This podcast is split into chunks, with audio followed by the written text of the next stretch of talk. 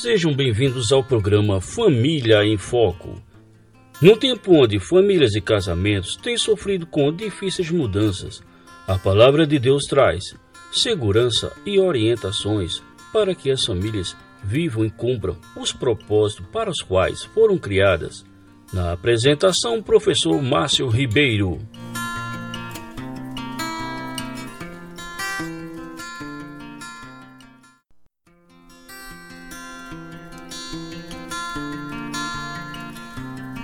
Olá, caros ouvintes, sejam todos bem-vindos ao programa Família em Foco.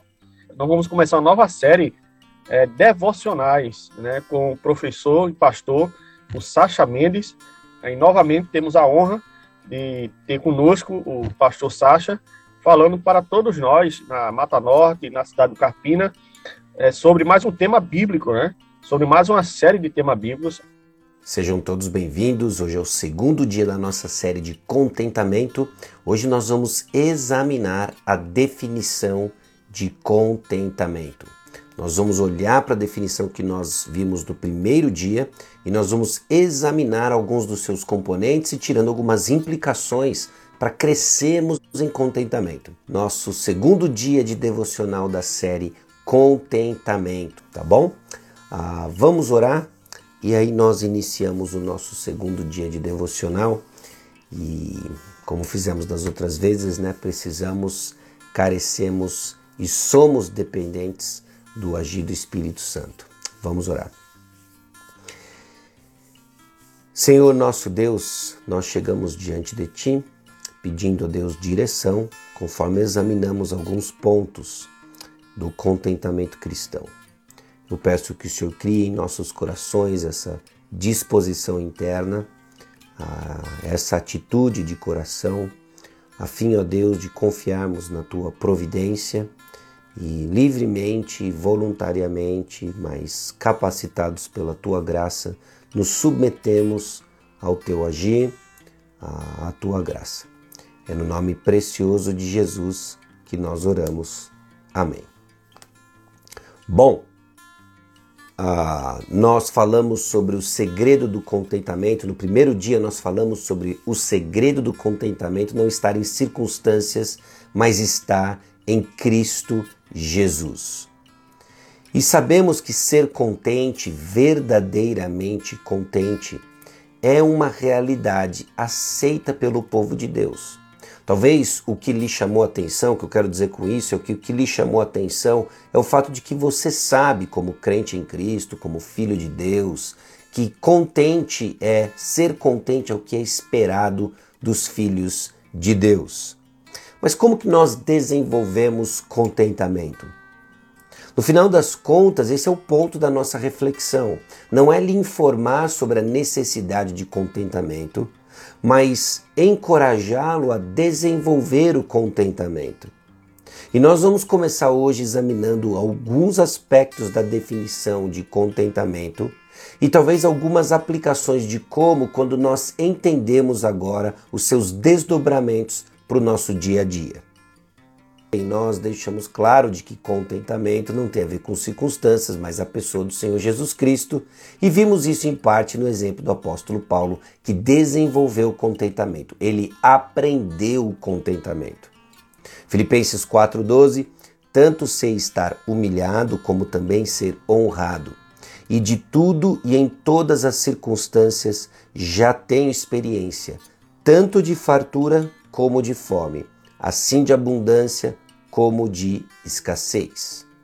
No livro do Andrew Davis, ele coloca uma definição bem simples de contentamento, que parece um resumo ou uma versão compacta do, da definição do puritano Jeremiah Burroughs. Ele diz o seguinte: é encontrar deleite nos planos sábios de Deus para a minha vida e humildemente deixar que ele me conduza. A definição do Jeremiah, contentamento cristão, é aquele estado doce, interior, sereno e gracioso de espírito que livremente se submete e se delicia na disposição sábia e paternal de Deus em toda e qualquer situação. Bom, Nós precisamos lembrar de que contentamento é uma ordem. Não se trata de um aditivo para que você melhore sua vida cristã. Desenvolver contentamento é uma ordem. É uma ordem clara e expressa, por exemplo, em Hebreus capítulo 13, versículo 5. Seja a vossa vida sem avareza, contentai-vos com as coisas que tendes, porque ele tem dito: de maneira alguma te deixarei, nunca jamais te abandonarei. Uma ordem. É uma ordem que se contrapõe a uma vida de avareza, com desejos desgovernados por coisas que não lhe pertencem. Contentai-vos. E a razão por que nós temos que obedecer a ordem do contentamento está alicerçada no fato de que Deus cuida de nós. Então, quando nós olhamos para essa definição do Jeremiah Burroughs, nós vamos olhar para três grandes pontos dessa definição e tentar dar uma cara prática ao contentamento na busca de desenvolver um coração contente. Não é simplesmente uma curiosidade sobre o contentamento, mas desenvolver um coração contente. E o primeiro ponto importante tem a ver com uma atitude. Quando Jeremiah diz contentamento cristão é aquele estado doce, interior, sereno e gracioso de espírito. Qual que é essa atitude de contentamento? O primeiro ponto que ele coloca é a docilidade, é que é um espírito, uma disposição de coração doce, no sentido de que o contentamento é uma atitude atraente às pessoas ao nosso redor. Uma pessoa descontente causa repulsa, uma pessoa contente é uma pessoa dócil, de espírito dócil. Não estou falando simplesmente de uma fala melosa, mas um comportamento dócil que atrai pessoas. Considere, por exemplo, 1 Pedro capítulo 3, versículo 15. Essa ideia de que a luz de Cristo ou um espírito dócil atrai as pessoas ao nosso redor. Em 1 Pedro 3,15, o apóstolo diz o seguinte: Antes, santificai a Cristo como Senhor em vosso coração, estando sempre preparados para responder a todo aquele que vos pedir razão da esperança que há em vós. Esse coração contente, visto numa docilidade, num espírito dócil, atrai pessoas e, e levanta a pergunta: qual é a esperança que você tem? Então, um coração contente é esse coração que atrai a curiosidade das pessoas, de pessoas ao seu redor, justamente para lhe perguntar qual a razão da sua esperança. Então, a atitude de contentamento tem a ver com essa docilidade, essa atração ah, das pessoas ao seu redor. Então, já vai pensando aí em que momento que você enxerga como que isso pode ser desenvolvido? É desenvolvido. O segundo aspecto da definição é que é interior. Interior, vem do coração. Um coração contente não é ah, uma disposição contente, não é colocar um, um sorriso no rosto. Se fosse isso, não era necessário aprendizado. Mas é uma condição do interior nosso, do nosso coração. A luta, ela é interna. Esse é o grande campo de batalha na vida cristã, não só para desenvolver contentamento, mas todo e qualquer outro aspecto de nossa vida. A batalha se trava no coração. Como está o seu coração? Então é doce, é interno, é sereno. Sereno no oposto de rebelde. Não é passivo, mas sob controle. Não é rebelde, barulhento, mas silencioso, discreto. Um coração contente é um coração manso, calmo, tranquilo, sereno. Um coração descontente é um coração agitado, seus olhos estão para todos os lugares, ansioso, roendo unhas, buscando aquilo que ele entende que vai dar satisfação para o seu coração. Entenda, a disposição contente ela é serena e gracioso. É um espírito gracioso, espírito contente. Por quê? Porque é fruto do trabalho do Espírito Santo. O contentamento é um trabalho da graça de Deus através da fé. Deus tem a glória e nós a alegria. Quando crescemos num coração contente, Deus é glorificado e nós nos alegramos. Essa é a atitude do contentamento. Um espírito doce atrai pessoas, interno vem do coração, sereno, ele é tranquilo, gracioso, fruto do espírito. O segundo aspecto da definição tem a ver com a providência divina. É muito importante olharmos para o desenvolver do contentamento não simplesmente como uma mera disciplina espiritual, mas um resultado prático, uma disciplina espiritual prática e resultante de uma compreensão teológica fundamentada em convicções. E convicções são certezas que mudam nossas vidas. A providência de Deus é uma dessas certezas que precisa ter o seu efeito no nosso coração, traduzindo num coração contente. Bom, providência de Deus é o centro de tudo no contentamento e envolve uma confiança nas decisões divinas sobre mim, sobre a vida, sobre o mundo e sobre o futuro. Pensa nisso aqui. Na providência de Deus, nós somos chamados a ter uma confiança no Senhor, nas decisões que Ele toma e administra sobre mim, sobre a vida, sobre o mundo e sobre o futuro. A pergunta que segue é natural, não é? Ela é óbvia. Você confia na providência de Deus. Na providência de Deus e suas decisões, nas decisões divinas que são perfeitamente sábias. São perfeitamente sábias. Romanos capítulo 11, O apóstolo Paulo termina uma importante sessão da epístola, da carta aos Romanos, fazendo menção e um desenvolvimento da sabedoria divina. E diz o seguinte: ó profundidade da riqueza, tanto da sabedoria como do conhecimento de Deus. Quão insondáveis são os seus juízos e quão inescrutáveis os seus caminhos. Quem, pois, conheceu a mente do Senhor? Ou quem foi o seu conselheiro? Ou quem primeiro deu a ele para que ele venha a ser restituído?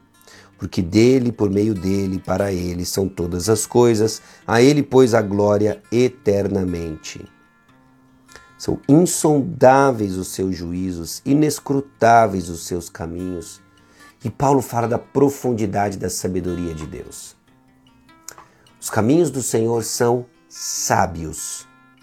Suas decisões são perfeitamente sábias. E sua fé é provada quando a sua experiência parece dizer o contrário do que nós estamos afirmando aqui pela fé na palavra de Deus. Desenvolver um coração contente é um coração que confia na providência divina, cujas decisões são sábias, perfeitamente sábias. Não são só sábias, mas também são perfeitamente amorosas. Ele sabe o que nós precisamos. Em Mateus capítulo 6, versículo 8, Jesus deixa claro esse ponto. Não vos assemelheis, pois, a eles, né, os gentios, porque Deus, o vosso Pai, sabe o que tendes necessidade antes que lhe o peçais. Deus sabe o que você precisa. Deus é amoroso, Deus é sábio. Então, aquilo que a providência do Senhor está trazendo é perfeitamente sábio, perfeitamente amoroso para os propósitos divinos. Você confia nisso. Você confia nisso. E nós podemos dizer então que o que é melhor para o reino de Deus é também melhor para os seus filhos. Aquilo que Deus administra e que nada foge do seu controle é perfeitamente sábio, perfeitamente amoroso e é o melhor para o reino de Deus e, por consequência, é o melhor para os seus filhos. Então pare e pense aquilo que tenta você ao descontentamento.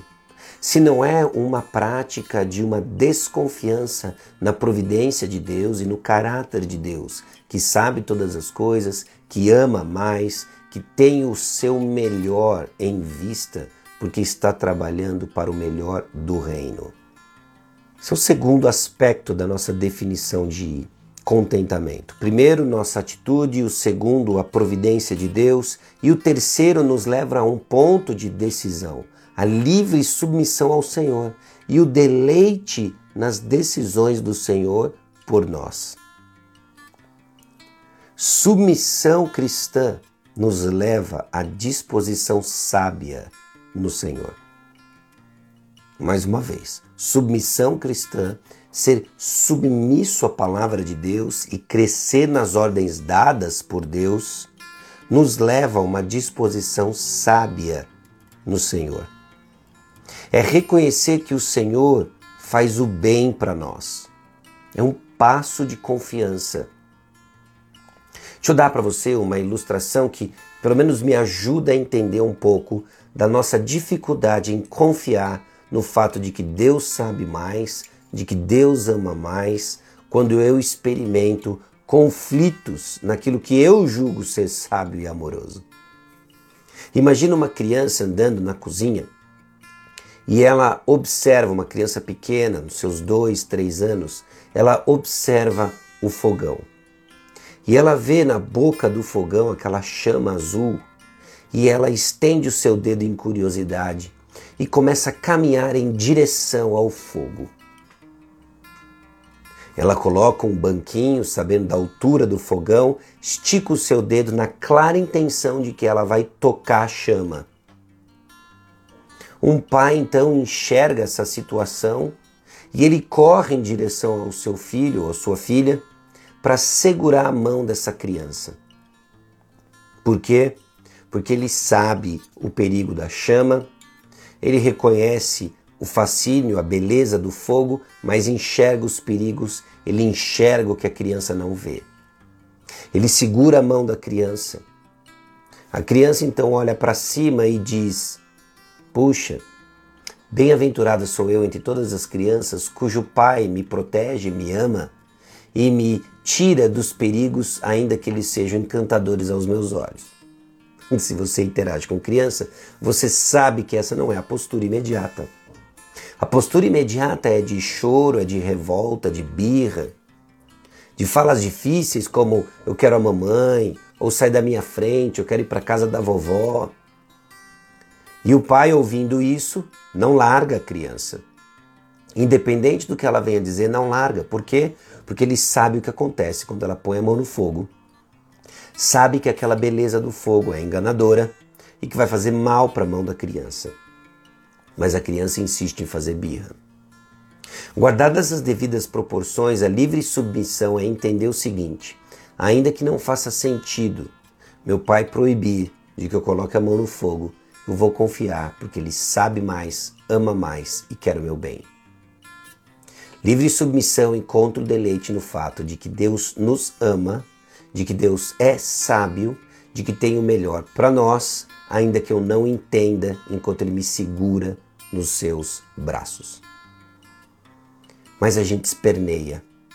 A gente esperneia porque não confiamos que Deus sabe mais, que Deus ama mais e que Deus enxerga mais. Deus enxerga mais.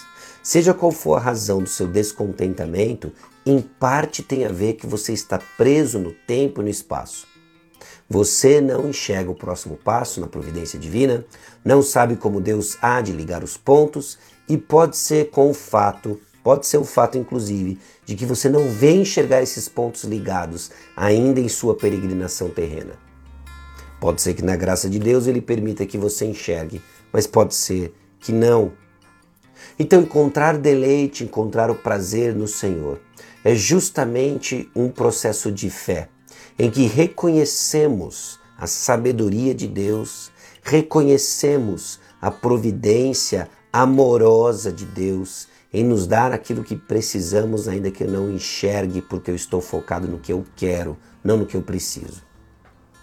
Bom, diante então da compreensão dessas três partes da nossa definição, fica aqui aquilo que o Andrew Davis chama de limites da definição.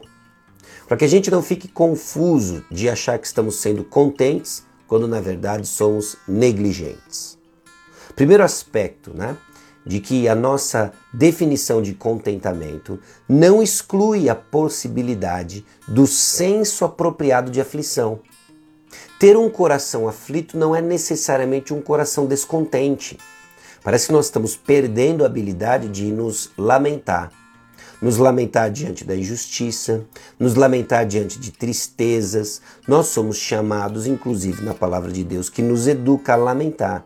Então, reconhecer a aflição não é necessariamente um coração descontente.